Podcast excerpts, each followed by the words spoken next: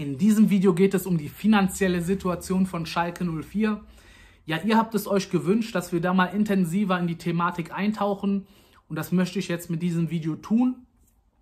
Ich möchte da versuchen, die letzten zehn Jahre Revue passieren zu lassen, mal schauen, wo sind vielleicht Fehler begangen worden und wie hat man da gehandelt, dass man jetzt vor so einer Situation steht. In den Medien wird ja berichtet, dass Schalke 04 vor einer Insolvenz steht und Peter Peters hat ja zuletzt berichtet in seiner Livestream-PK, sage ich jetzt mal, dass äh, die Lage sehr ernst ist und da möchte ich jetzt mal die letzten zehn Jahre mit euch Revue passieren lassen. Und bevor, bevor wir das tun, möchte ich mich auf jeden Fall erstmal distanzieren von, von den ganzen Zahlen, die ich hier nennen werde. Das sind bloße Vermutungen eines Fans und ja, ihr könnt selbst recherchieren und euch selbst ein Urteil bilden.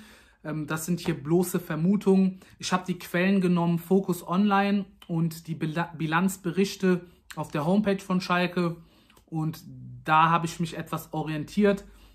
Wie gesagt, ihr könnt gerne selbst mal ein bisschen recherchieren und schauen, ähm, wie ihr das Ganze dann seht. So, dann gehen wir mal da rein ähm, ins Jahr 2009 und witzigerweise stand man da auch schon vor einer Insolvenz. Und zwar sind wir jetzt im Jahr 2009 und da gab es eine sogenannte Schächter-Anleihe. Und ja, eine Vereinbarung dieser Leihe war, dass man auf mehreren Konten Sicherheiten ähm, drauf haben sollte, also Geld auf mehreren Konten. Und da ist man, da hatte man das nicht gemacht und deswegen, ja, hieß es dann auf einmal, dass diese Anleihe sich auflösen sollte und das waren 85 Millionen Euro, die diese Leihe schwer war. Und ja, da geriet man dann in Zahlungsnot und da, das war auch sehr lange Thema im, ja, in den Medien, im Fernsehen damals. Da gab es ja, da war das Internet noch nicht so populär wie heute und viel auch in, in den Zeitungen wurde das Thema die ganze Zeit ausgeschlachtet. Und letztendlich war es zunächst eine dubiose Bank, die man nicht nennen wollte, aber später kam dann raus, dass Clemens Tönnies da eingestiegen ist und dann mit der Clemens Tönnies Group dem Schalke 04 da Geld bereitgestellt hat, die er dann auch, die, äh, dass er dann auch nachher zurückgezahlt bekommen hat. Und so konnte man diese Insolvenz dann verhindern. Und ja, das war die Situation 2009. Wie ist, dazu, wie ist es dazu gekommen, dass man so hohe Schulden hatte und auch noch die Schächteranleihe dann auf sich genommen hat? Ähm, man hatte da schon Schulden von über 200 Millionen. Wie ist es dazu gekommen? Ja, nun mal hat man die Arena gebaut, die schon 195 Euro circa gekostet hat. Und man ist damals eine Politik gefahren auf dem sportlichen Wege, dass man da die besten Spieler der Konkurrenz verpflichtet hat und da sehr viel Geld in die Mannschaft investiert hat. Man wollte sozusagen aus Schalke eine Spitzenmannschaft machen und ist da extrem hohes Risiko gefahren. Und ja, einige Spieler kann ich jetzt mal nennen, zum Beispiel Ailton, der damals Torschützenkönig von Werder Bremen war, ist lieber zu Schalke 04 gegangen, als bei Meister zu verlängern, ist dann ablösefrei zu Schalke 04 gewechselt. Bordon, ja der beste Verteidiger von Stuttgart, eine Schalke-Legende ist er jetzt heutzutage, ist auch dann nach Schalke 04 gewechselt. Ähm, Kevin Kurani unter anderem, der damals ein Top-Talent war, deutscher Nationalspieler, und ja, wirklich der Top-Stürmer äh, von Stuttgart war, zu Schalke 04 gewechselt und Mladen Kristajic zum Beispiel, aber die Liste geht auch noch weiter. Von daher sind die Top-Spieler dann nach Schalke gegangen, weil Schalke da auch mehr Geld bezahlt hat als die Konkurrenz. Und da wollte man dann, ist man die, ja, hat man die Taktik gewählt oder das Konzept gewählt, dass man da wie eine Spitzenmannschaft wie Bayern zu der Zeit die Spieler der Konkurrenz nach Schalke 04 zieht. Und ähm, ja, da brauchte man Geld und hat sich da das Geld dann geliehen. Und ja, so ist es dazu gekommen, dass dann die Schulden im Jahr 2009 bei 249 Euro lagen. Und im Jahr 2009 kam dann auch Felix Magath und das war dann der, die erste Personalie, die wir jetzt durch, unter, uns unter die Lupe ziehen werden. Ähm, Felix Magath ähm, hatte zu der Zeit eine Mannschaft, springen wir mal in, ins Jahr zurück. hier, hatte eine Mannschaft mit extrem starken Spielern. Also die Mannschaft wurde im letzten Jahr Achter und ja, man hat aufgrund der Schulden halt diese Auflagen, dass man unbedingt international spielen muss, um halt ja da Gelder reinzubekommen. Und Felix Magath hatte halt die Mannschaft zur Verfügung, die zwar Achter wurde, aber in den letzten Jahren davor war man regelmäßig in der Champions League, ich glaube zwei oder drei Jahre und meistens davor auch noch in der, in der UEFA Cup damals hieß es noch. Also man hatte eine Mannschaft, die definitiv immer international dabei war und dann eine Saison hatte, wo man sich dann nicht qualifizieren konnte. Das war die Saison mit Fred Rücken, wo ja wirklich alles schief gelaufen ist und man dann aber trotzdem noch Achter wurde. Und ja, schauen wir mal, uns mal an, was für Spieler er zur Verfügung hatte. Das war unter anderem ein Manuel Neuer, der damals wirklich ein Top-Torhüter war der dann auch später zu Bayern München gewechselt ist. Jefferson Fafan, einer der besten Flügelspieler der Bundesliga. Ein Kevin Kurani, ein Topstürmer, der immer seine Tore gemacht hat. Ein Rafinha, der wirklich ja, wahrscheinlich zu der Zeit der beste Rechtsverteidiger war, ein ekelhafter Gegenspieler, der quirlig war, die Linie äh, rauf und runter gerannt ist und da noch im besten Fußballeralter. Äh, Hövedes, ein sehr aufstrebendes Talent, was äh, auf jeden Fall schon sehr viel Spielzeit bekommen hat und ja, ein sehr starker Spieler war. Ein Heiko Westermann, der damals noch nicht so eine Graupe war wie später. Dann ein Ivan Rakitic, der später dann irgendwann zu Barcelona gewechselt ist. Ein Jermaine Jones, ein beinharter Defensivspieler. Marcelo Bordon, ja, eine Legende in der Abwehr. Und ja, dann hat man noch sehr viele Talente gehabt. Ähm, auch ein, zum Beispiel noch ein per, per Kluge, der mir hier einfällt, der jetzt kein Talent war, aber auch ein solider Bundesligaspieler.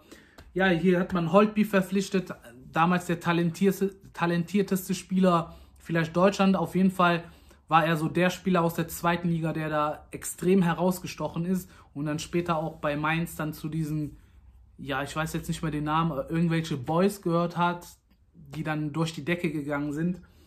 Und ja, hat da auch sehr viele Jugendspieler gehabt und Magath hat ja auch dann sehr viele Spieler dazu gekauft. Schauen wir uns mal an, was er transfertechnisch gemacht hat.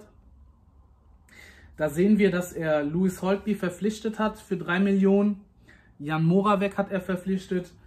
Mm, Kluge und dann halt auch sehr viele Spieler. Wir kennen es ja von Magath. Er hat halt sehr viele Spieler gesetzt. Im ersten Jahr wohl für sehr viele No-Names und Spieler, die ich denke mal die da, denke ich mal, wenig Gehalt gefressen haben. Hat aber auch unter anderem sehr viele Jugendspieler ein, eingebunden. Unter anderem Martip hat er rausgebracht in der ersten Saison, der dann ja später auch ja, eine sehr gute Zeit auf Schalke hatte und definitiv, ja, sein, auch wenn er bei den Fans teilweise unbeliebt war, dann seinen Stempel aufgedrückt hat und im Endeffekt dann bei Liverpool jetzt Champions League-Sieger geworden ist und abgegeben hatte er Engeler, der ja wirklich ein Flop gewesen ist, ein Jahr auf Schalke war und ähm, interessanterweise auch äh, Kristajic und Kobiaschwili. Und ja, dann schauen wir uns mal an, ähm, wie es dann weiterging.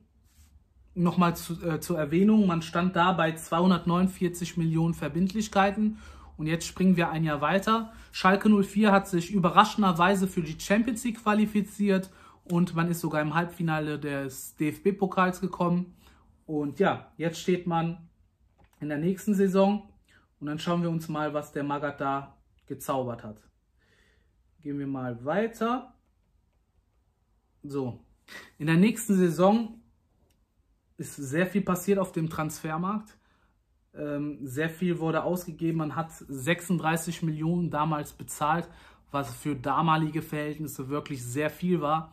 Unter anderem ist Huntela gekommen, Jurado, ähm, Ciprian Deak, Escudero, Ayhan, Papadopoulos, Oshida, Sapai und vor allen Dingen natürlich Raoul.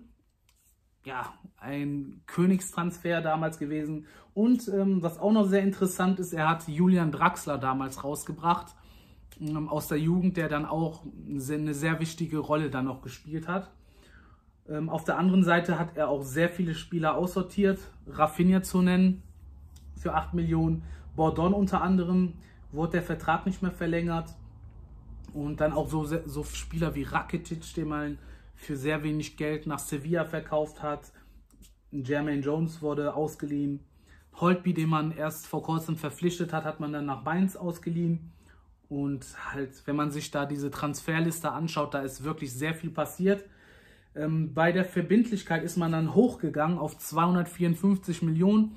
Also wie gesagt, man war im Jahr 2019 kurz vor der Insolvenz und hat dann nochmal die Verbindlichkeiten hochgeschraubt, ist dann nochmal extrem ins Risiko gegangen und hat da ja einfach alles auf eine Karte gesetzt und konnte sich dann aber natürlich gegen Inter Mailand bis ins Halbfinale der Champions League äh, spielen und hat da definitiv ja, sehr viel Geld verdienen können in der Champions League. In der Bundesliga auf der anderen Seite lief es dann natürlich sehr schlecht. Und ja, da konnte man sich dann ähm, gerade so vom Abstieg, äh, konnte man sich da entrinnen und hat es da noch irgendwie geschafft. Und später kam ja auch der Ralf Rangnick und der Horst Held und die haben dann halt das Schiff nochmal, sage ich mal, ja, Ralf Rangnick hat ja auch eigentlich gegen Inter Mailand da die Spieler dann eingesetzt und dann auch später ähm, dann den Pokal noch geholt, wo man sich dann noch international retten konnte. Und ja, das war die Ära Magat und da denke ich mal, ist man definitiv zu sehr ins Risiko gegangen bei Magat. Da hat man die Verbindlichkeiten nicht abbauen können, hat man sie sogar noch ja, erhöht. Ich glaube nicht, dass das sein musste, dass man so viele Spieler da holen musste. Also ich hätte mir denken, auch denken können, dass wenn man den einen oder anderen verlängert hätte und dann vielleicht noch auf ein paar Spieler gesetzt hätte, ein, ein Raoul zum Beispiel, definitiv hätte ich den geholt. Huntela ist natürlich dann irgendwann durch die Decke gegangen, aber wenn ich jetzt ähm, retroperspektivisch drauf schaue, sind diese 15 Millionen, die man da für einen Huntela bezahlt hat, schon extrem hoch gewesen. Man hatte da auch Kevin Kurani unter anderem ablösefrei abgegeben. Also da ist man extrem ins Risiko gegangen und bei Jurado hat man ja unter anderem gesehen, dass man da dann auch ja, das Geld mehr oder weniger verbrannt hat, auch wenn er definitiv seine Leistung gezeigt hat. Ähm, ja, man hat gesehen, dass man trotz Halbfinale da die Verbindlichkeiten noch weiter angehäuft hat und ja, hat auch so viele Spieler dazugeholt, teilweise auch unverständlich. Also da wurde ja ein Charisteas, ein Karimi und so weiter geholt, wo sich jeder einfach dann, wo jeder dann einfach den Kopf geschüttelt hat. Die Hälfte der Spieler wurde einfach weiter verliehen, die waren aber auch noch auf der Gehaltsliste drauf. Und ja, das war eigentlich schon fast wahnsinnig, diese Transferpolitik und hat den Verein definitiv auch geschadet.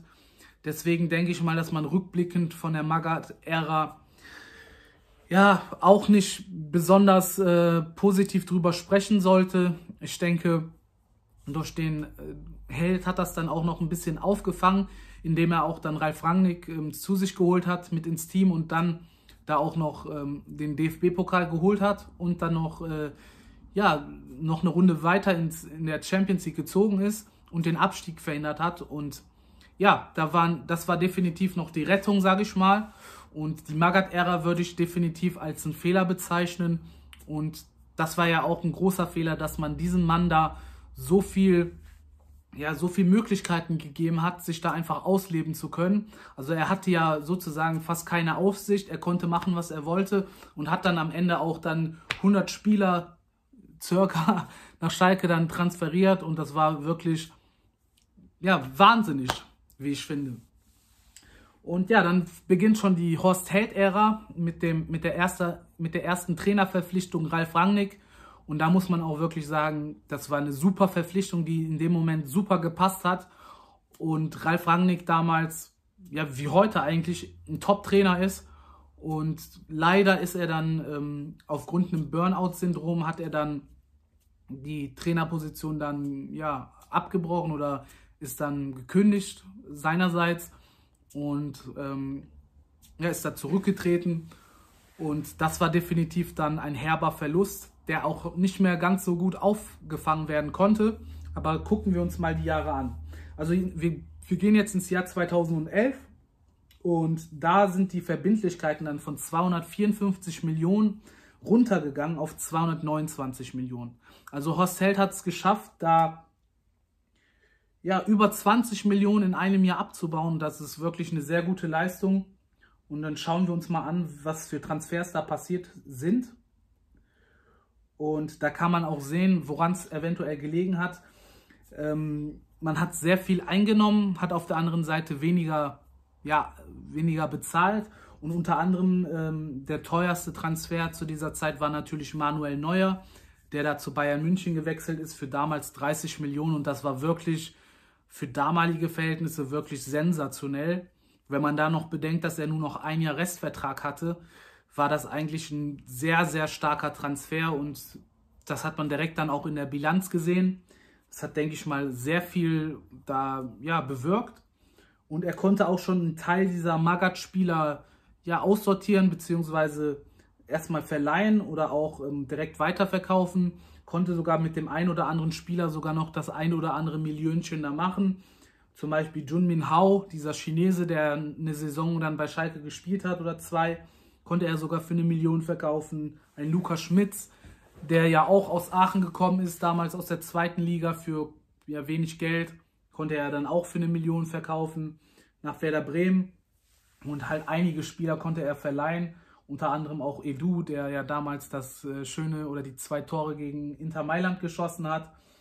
Und hat dann damals einen Obasi verpflichtet, einen Fährmann, einen Puki, Höger und einen Fuchs.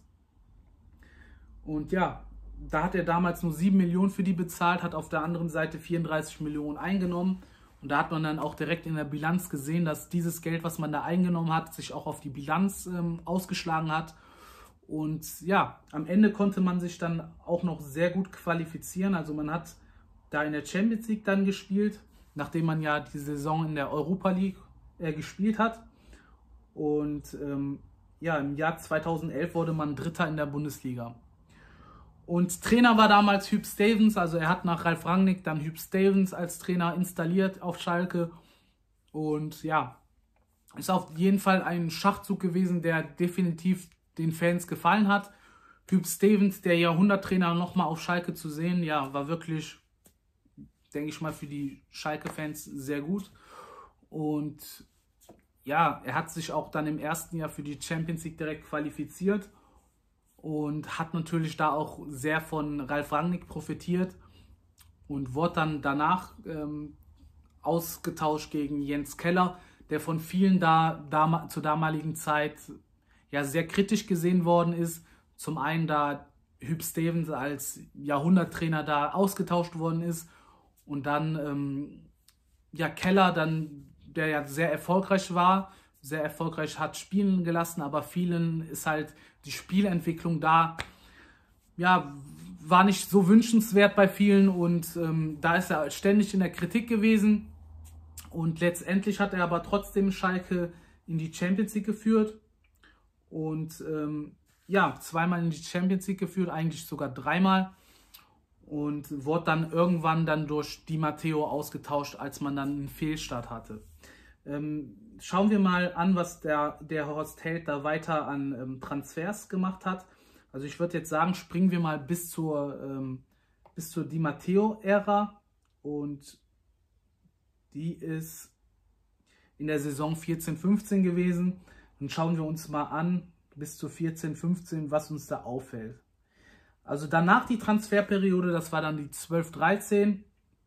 Da war man halt ähm, sehr ausgeglichen. Man hat da äh, Spieler verpflichtet, wie zum Beispiel ein Obasi für 4 Millionen und hat sehr viele Laien äh, begangen von, ich sag mal, damals waren das vielleicht Top-Spieler international gesehen oder zumindest hatten die einen Namen.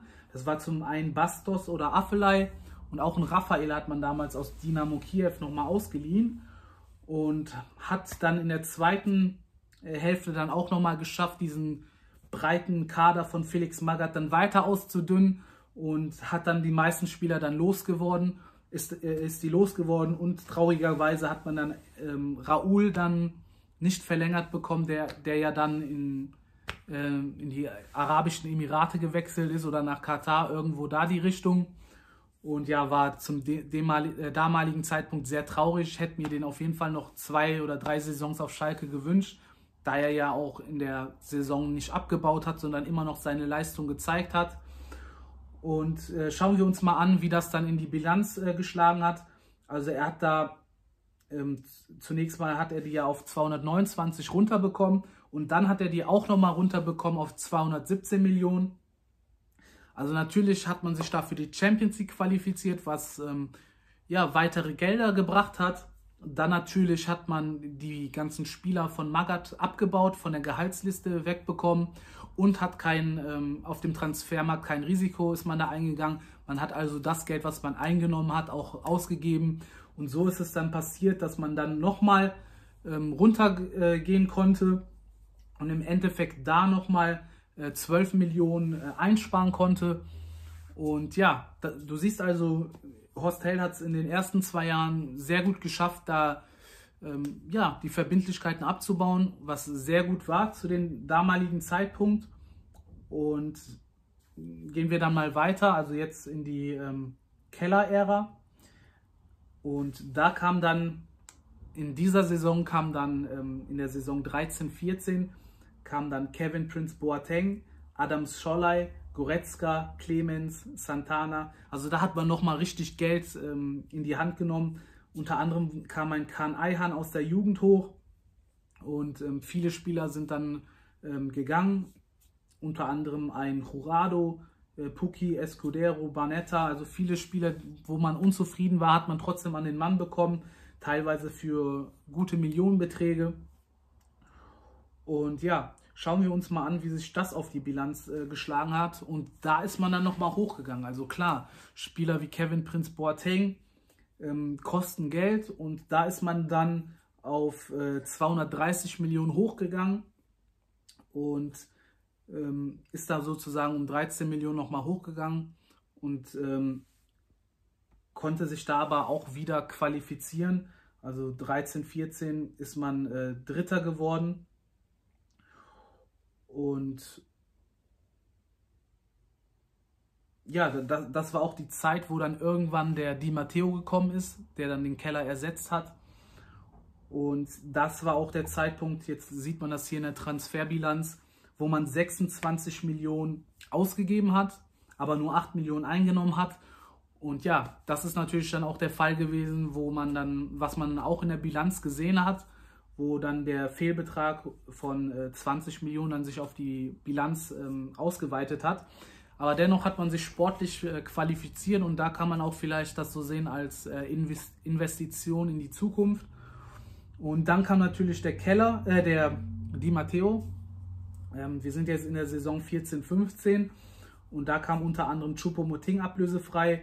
Äh, viele Jugendspieler sind hochgegangen, wovon leider keiner gezündet hat.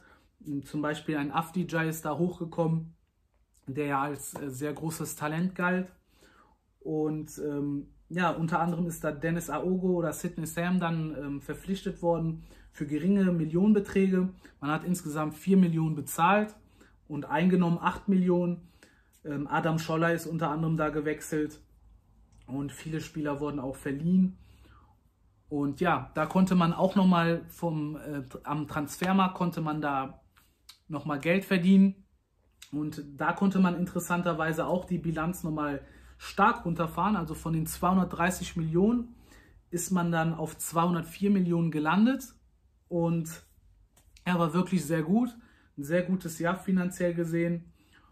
Und da hat man natürlich auch die ganze Zeit international gespielt. Da hat man jetzt wieder mehr Geld eingenommen, als man bezahlt hat, konnte so die, äh, die ja, die Verbindlichkeiten senken, konnte die drücken. Und bei 200, äh, 204 Millionen ist man jetzt auf einem Wert, wo man fast 50 Millionen abgebaut hat, was wirklich sehr stark ist.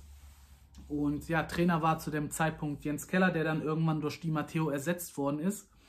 Di Matteo hat dann nicht lange gehalten auf Schalke und wurde dann letztendlich durch Breitenreiter ersetzt. Und das ist jetzt auch fast das Ende der, der Horst Held-Ära. Ähm, interessanterweise hat man sich jedes Jahr international qualifiziert äh, unter Horst Held. Man ist die äh, meiste Zeit in der Champions League gelandet und ähm, dann konnte man sich äh, noch zweimal in der Europa League äh, konnte man sich sichern, wo man aber auch Verbindlichkeiten abbauen konnte. Und jetzt ähm, wollen wir natürlich nicht vergessen, was dann noch passiert ist. Ähm, ja, in der letzten Saison unter Horst Held konnte man Julian Draxler für 43 Millionen verkaufen, ein Verfan für 7 Millionen, ein Papadopoulos für 6 Millionen und hat dann insgesamt 57 Millionen eingenommen und hat dann das Geld, wie ich finde, da sehr schlecht investiert. Also da hat man sehr viel Geld eingenommen, was dann unter anderem in Spieler wie zum Beispiel einem Johannes Geis geflossen ist. 10 Millionen für einen Johannes Geis, Nastasic 9 Millionen, kann man verstehen, kann man nachvollziehen.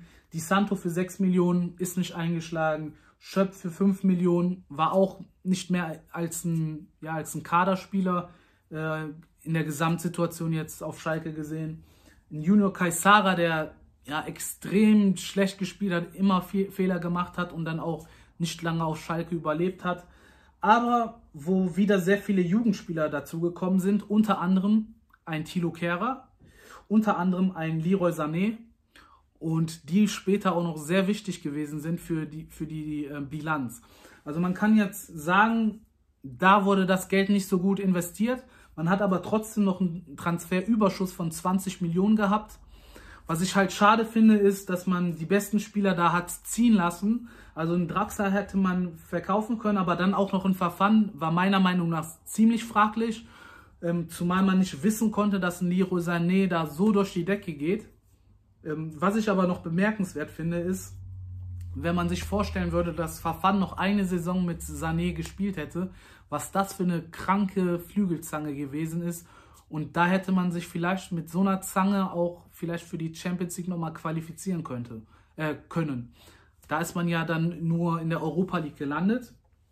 Und ähm, was ich definitiv noch auf die Zange von Horst Held schreiben würde, ist der Verkauf von Leroy Sané, der jetzt in der nächsten Transferperiode von ähm, Heidel dann, ja, sozusagen war das ein Übergang, aber den würde ich noch auf Horst Held schreiben, zumal er äh, unter seiner Regie beziehungsweise unter seiner und vom Breitenreiter in den Kader gekommen ist und dann noch ähm, ja der sehr früh bekannt war im Sommer. Ich denke mal, dass äh, man hat sich da wahrscheinlich schon in Verhandlungen ähm, befindet und äh, der Heidel hat das dann finalisiert.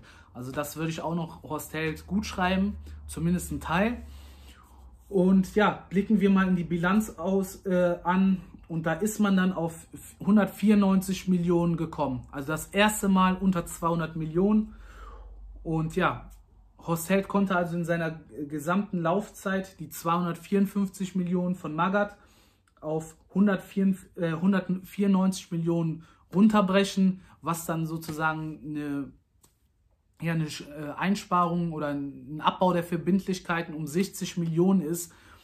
Ja, was, was meiner Meinung nach ähm, jetzt mal rückblickend auf die Horst Held-Ära, das hatten wir jetzt auch mit Magath gemacht, muss ich sagen, Horst Held hatte eine extrem erfolgreiche Zeit auf Schalke, war jedes Jahr international dabei gewesen, hat, ähm, war die meiste Zeit davon in der Champions League, hat in der gleichen Zeit mehr eingenommen, als er verkauft hat, hat sehr viele Jugendspieler rausgebracht, die man auch später dann für teures Geld verkauft hat. Also wenn man jetzt einen Leroy Sané, der unter anderem dann vielleicht in der Heide-Ära verkauft worden ist und ein Thilo Kehrer, der unter der Horst-Held-Ära äh, Ära in den Kader gekommen ist, den man dann in der Heidel-Ära auch noch verkaufen konnte, hat er sehr viele Spieler teuer verkauft, unter anderem auch ein Manuel Neuer noch, ein Julian Draxler, hat sehr viel Geld eingenommen, hat die Verbindlichkeiten runtergefahren, trotzdem jedes Jahr international äh, sich qualifizieren können, hat jedes Jahr bis auf das eine Jahr, wo Boateng verpflichtet worden ist, was man auch als Investition sehen kann,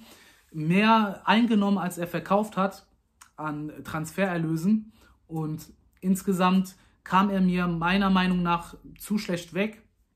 Und wenn ich so höre, dass Horst Held unter anderem einen Tuchel verpflichten wollte, wo er dann ein Nein bekommen hat vom Vorstand, wenn ich das noch so im Hinterkopf behalte, man weiß ja nicht genau, was für Entscheidungen passiert sind muss ich sagen, Horst Held ist vielleicht rückblickend gewesen, auch wenn das viele jetzt nicht wahrhaben wollen, vielleicht der beste Manager auf Schalke gewesen. Rein von den Zahlen her. Und ja, wenn man sich Horst Held anguckt, wo er gekommen ist, bei Stuttgart wurde er Meister. Als er dann von Stuttgart weggegangen ist, ist der Verein eingebrochen. Zunächst hat man sich nicht mehr fürs internationale Geschäft qualifizieren, äh, kon konnte man sich nicht mehr fürs internationale Geschäft qualifizieren. Dann irgendwann der Abstieg.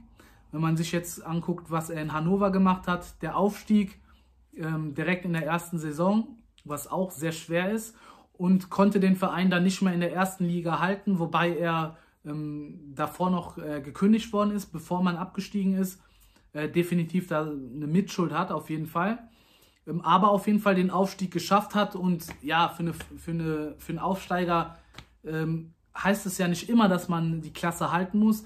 Und jetzt bei Köln, wo er den auf dem Abstiegsplatz übernommen hat und auf einmal träumen die wieder von Europa. Das sind jetzt so seine Stationen gewesen. Schalke jedes Jahr international dabei. Die meiste Zeit, wie gesagt, Champions League. Ähm, ja, die Verbindlichkeiten abgebaut. Immer einen starken Kader gehabt. Sehr stark auf die Jugend gesetzt. Sehr viele Spieler rausgebracht. Also insgesamt muss man halt wirklich sagen, Horst Held war jetzt rückblickend betrachtet wenn man jetzt ähm, Jochen Schneider und ich, ich spoiler jetzt mal die Heidel-Ära äh, sich anguckt, wobei Jochen Schneider kann man noch nicht endgültig bewerten, aber jetzt einfach mal die, die Heidel-Ära und die, ähm, ja, die Magath-Ära da, da dazwischen rechnet, muss man sagen, dass Horst Held da wirklich der Dimension von den beiden entfernt ist und da wirklich Schalke 04 zu einer Spitzenmannschaft geformt hat und gleichzeitig noch ähm, finanziell auf einen guten Weg gebracht hat. Und diesen guten Weg ähm, wurde dann leider, ähm, ja, hat dann Heidel die, die ähm, Lobbeeren von Horst Held geerntet. Also er hat dann das Feld übernommen, was perfekt übergeben worden ist an Heidel. Man war international vertreten. Man hat ähm, einen Kader gehabt mit sehr vielen äh, jungen Spielern, auch sehr vielen erfahrenen Spielern. Und da hatte dann Heidel die freie Wahl, hatte auch viel mehr Geld zur Verfügung als Horst Held. Und dann schauen wir uns jetzt mal an, was Heidel daraus gemacht hat. Ja, zunächst mal springen wir dann in die Heidel-Saison. Und da hat er gekauft Brel Embolo für 26,5 Millionen. Ja, rückblickend betrachtet ein Flop. Auch wenn Brel Embolo da Verletzungspech hatte, waren diese 26 Millionen auch zur damaligen Zeit, auch Rekordtransfer auf Schalke, waren es einfach nicht wert. Also er hatte zwar diesen einen Moment gehabt gegen Gladbach, wo er da durchgestartet ist und zwei Buden gemacht hat und wo man dann auch denkt, dass er auf Schalke angekommen ist, aber man weiß auch nicht, wie er dann weitergespielt hätte. Ob das jetzt ein Spiel gewesen ist, wo er mal gut gewesen ist. Definitiv sind die 26 Millionen zu viel gewesen und dann hat er außerdem geholt einen Benjamin Stamboli für 8 Millionen, ein Koke für 4 Millionen, Caligiuri, Burgstaller, Baba hat er ausgeliehen, Naldo, dann hat er sehr viele Spieler geliehen, die auch sehr viel Gehalt gekostet hat und wo er später mit einer Transferpflicht die verpflichten musste. Also ein Ben Taleb unter anderem, Kono Pianka und ein Badstuber.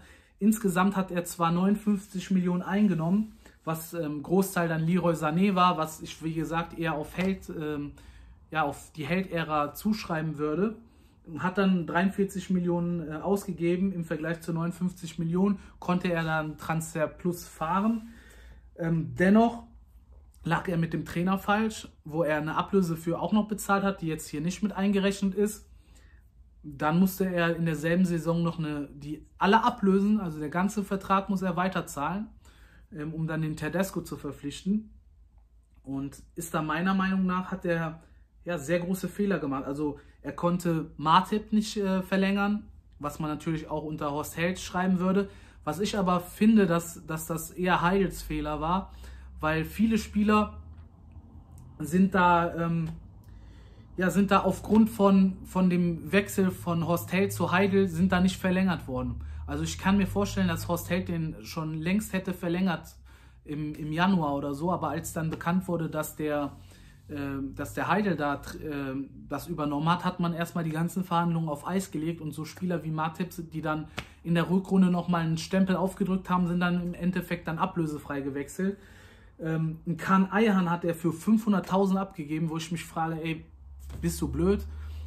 Ein Kahn Eihan, der jetzt bei Düsseldorf seine Leistung bringt, da sind einfach sehr viele Spieler, die sehr viele Jugendspieler falsch, falsch eingeschätzt worden und einfach für geringes Geld abgegeben worden. Also wenn ich jetzt an einen Eihan denke, 500.000 definitiv ein sehr starker Fehler, der jetzt wahrscheinlich auch seine mindestens 5 Millionen wert ist, wenn nicht sogar eher 10. Und ähm, hat dann zum Beispiel den Eihan durch, durch Naldo ersetzt. Ja, der Naldo ist dann auch nur eine Saison geblieben und ist dann äh, wieder gegangen. Oder, oder vielleicht zwei Saisons geblieben und ist dann wieder gegangen ähm, hat dem sehr hohes Gehalt bezahlt und da frage ich mich auch, ob das sein muss. Später hat man dann auch noch den Hövedes äh, verkauft und ja, insgesamt war die Saison auch nicht erfolgreich. Man konnte sich dann ja zum ersten Mal seit langem, seit äh, 2009, nicht für das internationale Geschäft qualifizieren. Und das war wirklich sehr bitter. Und dann schauen wir mal, was das auf die Bilanz ähm, gemacht hat. Ähm, auf die Bilanz hat sich ausgeschlagen, dass ähm, man bei 195 Millionen hochgegangen ist. Ist zwar nur eine Million, aber viel hat damit zu tun, dass man Leroy Sané verkauft hat und halt sehr viele Laien verpflichtet hat, die sich dann aber auch erst auf nächste Jahr ausgewirkt haben, weil dann die Kaufoption oder die Kaufpflicht gezogen ist und natürlich auch die ja, Beurlaubung von dem Weinziel hat sich dann auch auf die nächste Saison ausgeschlagen. Also viele ähm, Entscheidungen sind da schon getroffen worden, die sich dann im nächsten Jahr ähm, finanziell ausgewirkt haben. Genauso wie natürlich das äh, Ausscheiden oder das Nicht-Qualifizieren für, für den internationalen Wettbewerb. Das wird sich dann auch im nächsten Jahr zeigen, wie sich das ähm, auswirkt. Und dann schauen wir uns das mal an. Im nächsten Jahr hat man dann natürlich dann 49 Millionen ausgegeben und nur 7 Millionen an, ähm, ein, eingenommen. Äh, eingenommen hat man das unter anderem für Hövedes und ähm, Geis als, Leih, als Leihgebühr, die hat man verliehen. Äh, Spieler wie Chupomoting hat man abgegeben, ablösefrei. Ähm, ja, ein Kolasinac konnte man nicht verlängern, ein Huntela hat man ablösefrei abgegeben. Und zum Beispiel der Koke, der ein, einer der Königstransfer war, hat sich ja verletzt und ist dann auch ähm, aussortiert worden. Und insgesamt hat man da gesehen, dass ähm, man da wieder sehr viel Geld bezahlt hat, nichts eingenommen hat und sich sogar fürs, äh, fürs internationale Geschäft nicht qualifiziert hat. Und dann wird Domenico Tedesco verpflichtet, der dann aus Schalke sozusagen eine Spitzenmannschaft äh, formen konnte, zumindest für eine Saison, und dann nochmal in die Champions League ge gekommen ist. Wirklich, was, wo ich mir gedacht habe, dass das nicht möglich ist. Ähm, was sehr riskant ist. Also da konnte man definitiv nicht mit der Champions League planen. Und wo zum Beispiel ein Transfer sehr, sehr, äh, sehr stark gewesen ist, Amin Harid, der damals für 8 Millionen gekommen ist, der dann ähm, ja, sehr stark eingeschlagen ist. Und was ich gut finde, ist ein McKenny aus der Jugend, konnte sich durchsetzen. Hat man wenigstens da mal ein Jugendtalent nochmal äh, entwickeln können. Und ja, wenn, man, wenn ich mir jetzt so die Transfers angucke, äh, Bentaleb Flop, Konopianka Flop. Für die beiden wurde schon äh, über 30 Millionen bezahlt. Klar kann man sagen, Bentaleb hat seine Leistung bezahlt, aber im Endeffekt ist er bis zuletzt nicht, also hat seine Leistung gebracht, ist aber dann disziplinarisch nicht ähm, tragbar gewesen und muss jetzt, musste jetzt abgegeben werden. Da kann man natürlich auch, ähm, ja, das ist einfach dann ein Flop, wenn er jetzt ähm, für, 8, für 19 Millionen gekommen ist und Jetzt muss man sagen, mit Glück kann er nochmal für 10 Millionen vielleicht nach England wechseln. Ähm, wären die englischen Vereine da nicht so scharf gewesen, dann hätte ich mir vorstellen können, dass der da wieder wie so ein Boateng da ablösefrei dann äh, wechseln müsste und dann ja, hast du dann Minus von 18 Millionen in der Bilanz stehen. Konopianka für 12 Millionen Flop, der dann später für einen geringen Millionenbetrag gewechselt ist. Äh, Otschipka, okay, war ein solider Spieler für 4,5 Millionen in, in Sua, der nie seine Leistung gebracht hat, sehr oft verletzt war und an sich ja auch ein Täuschert ist nie ähm, warm geworden auf Schalke. Und da ist man halt rückblickend, lag man halt bei sehr vielen Spielern falsch und gerade bei den teuren Spielern. Wenn man jetzt auch noch Embolo aus der Vorsaison sieht, ein Koke zum Beispiel, klar sind da Verletzungen auch schuld gewesen, aber man kann nicht immer nur die Verletzungen da äh, mit einfließen lassen. Ähm, Koke mit einem guten Gehalt, ein Embolo mit, einer, mit dem äh, Rekordtransfer aus Schalke gewesen. Da sieht man auch, wie viel Geld Heidel eigentlich verbrannt hat. Wenn man sieht, ähm, Embolo, Rekordtransfer, Bentaleb ist wahrscheinlich auf Platz 2 jetzt. Und ähm, beide sind sozusagen dann nach zwei Jahren sind die dann wieder gewechselt oder äh, verliehen und ähm, sind sozusagen gefloppt. Und ja, dann hat man sich aber trotzdem für die Champions League qualifiziert unter Tedesco. Und dann hat man nochmal Geld in die Hand genommen und wieder 61 Millionen bezahlt und dagegen 46 Millionen dann eingenommen, wo das meiste natürlich an Kera gegangen ist.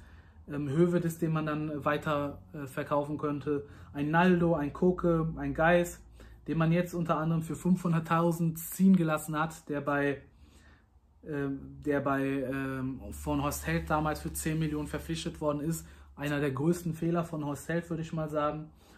Und ja, dann, dann natürlich diese ganz unnötigen Transfers von einem Rudi zum Beispiel für 16 Millionen, ein Matondo für 9 Millionen, auch wenn er ein gutes Talent ist, da einfach im Winter nochmal 9 Millionen für ein Talent aus England zu bezahlen, wo die Lage wirklich prekär war und man eigentlich Erfahrung brauchte und einen Spieler, der sofort weiterhilft, da auf so einen Joker zu setzen, einfach mal auf gut Glück irgendeinen Spieler, den man gar nicht kennt aus England, der noch keine Saison Profifußball gespielt hat, einfach zu verpflichten für 9 Millionen Euro, ja, kann ich nicht nachvollziehen. Ähm, ja, Hamza Mendil für 6 Millionen, Skripski für 3 Millionen. Also, wenn man jetzt nur guckt, für Mendil und Skripski wurden 10 Millionen bezahlt. Ein Skripski, der ein guter Zweitligaspieler war und ein Hamza Mendil eine komplette Wundertüte, 10 Millionen rausgeschossen. Ähm, ja, das ist echt atemberaubend, wie viel Geld da verbrannt worden ist. Mhm. Erwähnenswert kann man natürlich sagen Suat Serda und Oma Mascarell.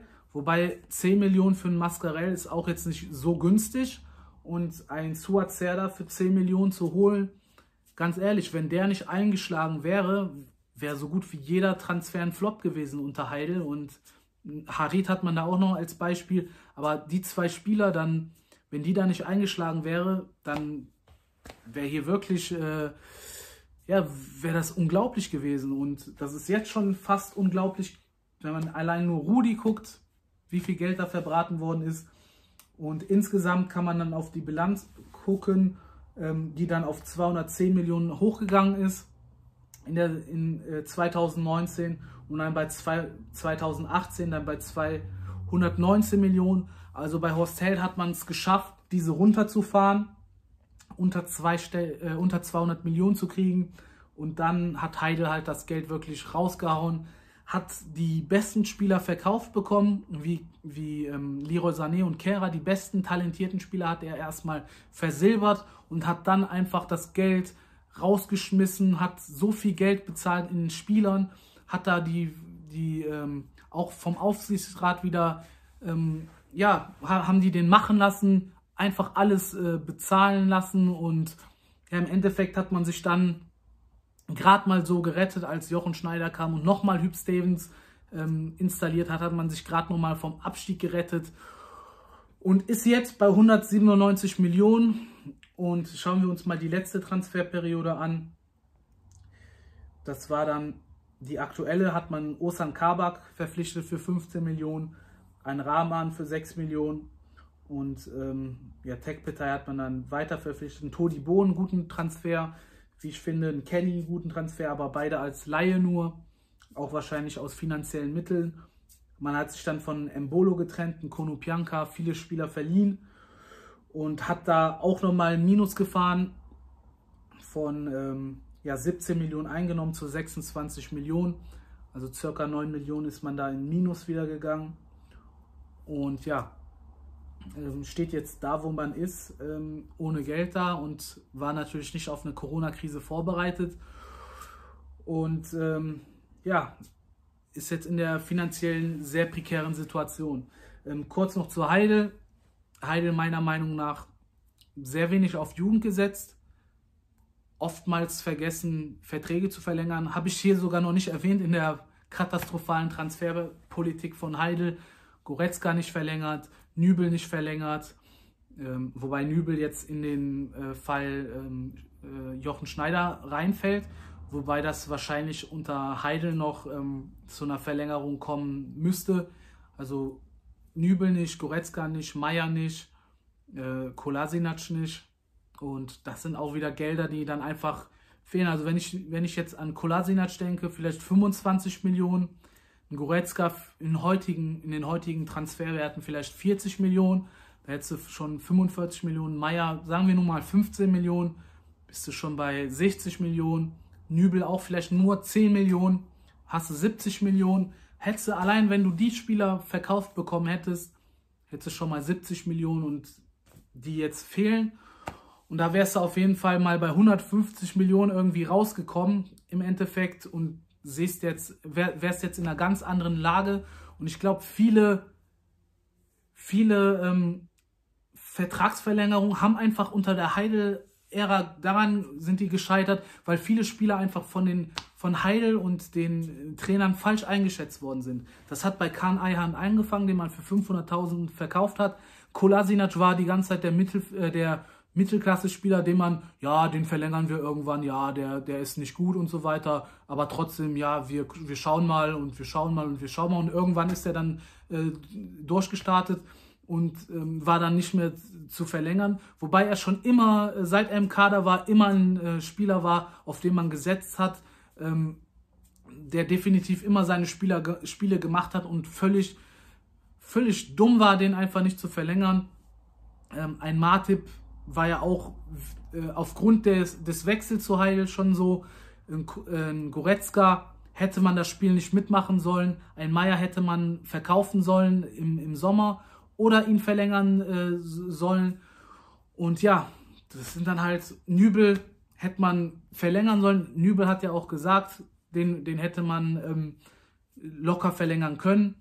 Ähm, da war ja auch sogar, dass er, wenn er verliehen werden sollte, dass sich der Vertrag automatisch verlängert einfach aus purer Dummheit hat man da Spielerverträge nicht verlängert, aus Dummheit und aus falscher Einschätzung und ähm, hat dann gehofft, dass diese teuren Spieler, die man da verpflichtet hat, ähm, qualitativ so viel besser sind als die Jugendspieler aus der Knappenschmiede, wo, wo das bei den meisten Spielern gar nicht der Fall gewesen ist und hat da auf, aufs falsche Pferd gesetzt, aufs teure Pferd gesetzt und dann ist da im Pferderennen dieses ganz langsame Pferd mit einer Quote von 100, ist dann, dann letztendlich durchs Ziel gegangen und dann sieht man halt äh, den Heidel, wie er da die, sein, sein Geld, was er da gesetzt hat, sieht man das halt dann ähm, ja, äh, auflösen, sieht man das dann halt verschwinden und so stelle ich mir das vor.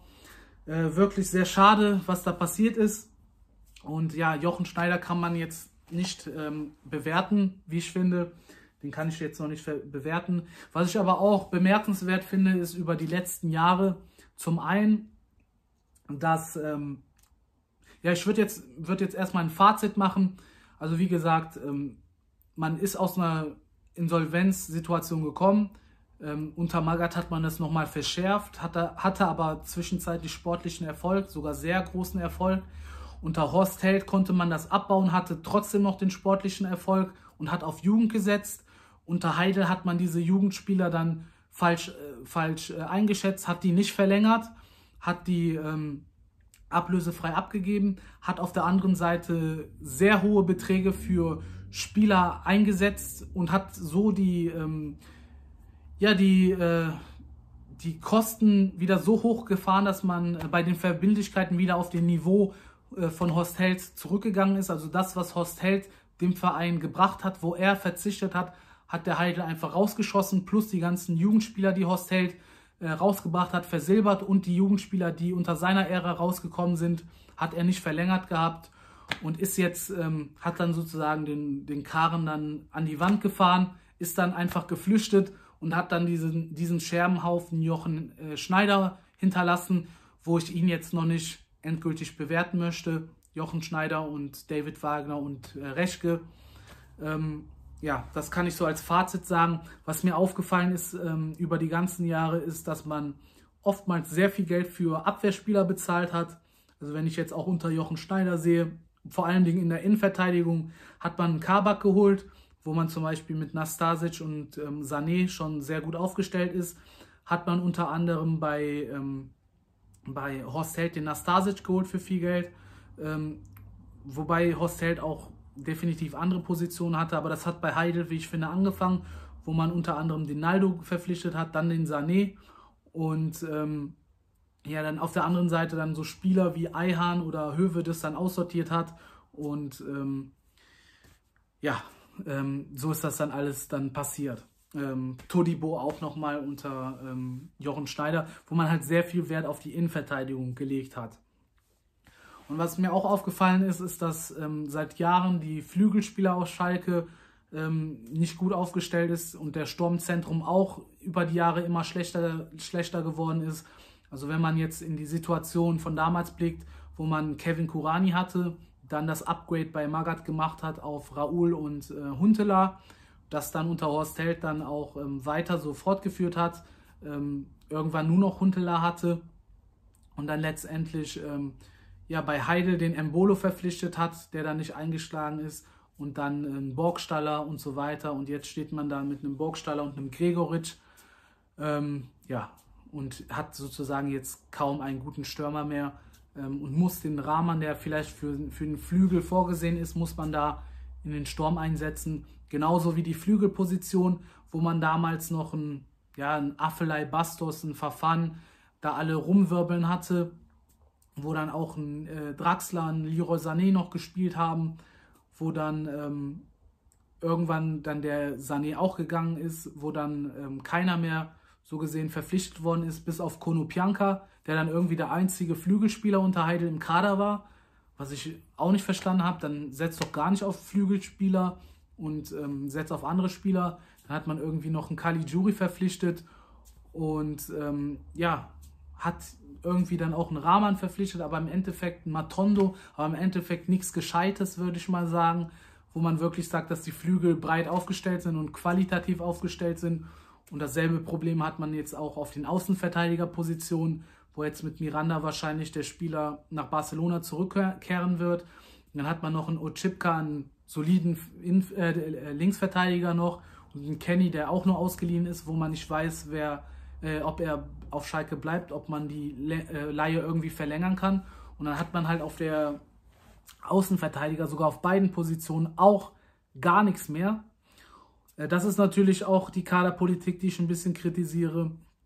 Und natürlich halt die Verbindlichkeiten, wo man ähm, eigentlich auf einem guten Weg war. Wie gesagt, hätte man die Spieler verlängert und verkauft. Das sind, waren ja immer so die stillen, stillen Reserven aus der Knappenschmiede, die man letztendlich aber nicht aktivieren konnte, wo man ähm, da vielleicht eingeplant hat, dass man vielleicht ein, ähm, ja, ein Goretzka für 50 Millionen irgendwie verkaufen kann oder ein Kolasinac für 10, 20 Millionen, 30 Millionen und so weiter. Diese ganzen Reserven wurden nicht aktiviert und im Endeffekt hat man dann immer nur 0, 0, 0, 0, 0. Ähm, ja, sind die ablösefrei gegangen. Und ähm, das ist auf jeden Fall das Geld, was dann letztendlich gefehlt hat, um vielleicht nochmal auf so eine Bilanz von zum Beispiel 150 Millionen zu kommen. Auf der anderen Seite wird natürlich auch noch ähm, auf Berger Feld gesetzt, was ich hier auch nicht ähm, ja nicht äh, komplett außer Acht lassen möchte, wo auch wahrscheinlich 100 Millionen oder noch mehr äh, an Krediten nochmal aufgenommen worden sind, was so gesehen in Steine investiert worden ist. Aber ähm, da ist die Frage, ist das nicht vielleicht zu spät passiert? Hätte man das nicht vielleicht ähm, vor der Heidel-Ära machen können und dann auf die ganzen teuren Spieler verzichten können? Hätte man mit dem Geld, was Heidel rausgeschossen hat, hätte man das nicht ins Berger Feld stecken sollen. Ich glaube, das war sogar der Plan gewesen, dass man bei der, bei der Heidel-Ära eher dann das Berger Feld anvisiert, wo dann aber Heidel beschlossen hat, eher nochmal in die Mannschaft zu investieren. Und ja, das ist dann absolut Katastrophe gelaufen. Und das sind so die Fehler, die ich jetzt so sehe. Und ähm, ja, wie sieht es jetzt aus? Es sieht sehr scheiße aus. Also ähm, man hat sich wieder an die Zeit von Magat äh, angenähert, ist jetzt nicht ganz ähm, dahin gekommen. Ich kann jetzt noch mal gucken. Also laut 2019 197 Millionen steht man, also knapp bei 200 Millionen. Und da konnte man von 2018 auf 2019 nochmal runterfahren. Aber ähm, das war auch unter anderem an, dem, an, der Qualifikation der Champions League von ähm, Tedesco, wo man dann auch ins Halbfinale gekommen ist. Aber ich kann mir vorstellen, dass das 2020 dann wieder ähm, hochgeht auf, ja, auch ohne Corona wahrscheinlich auf 220 Millionen oder sowas. Und jetzt mit Corona wird das wahrscheinlich, ähm, ja, die, die Magat-Ära wahrscheinlich noch ähm, ja, äh, da noch äh, da drüber gehen.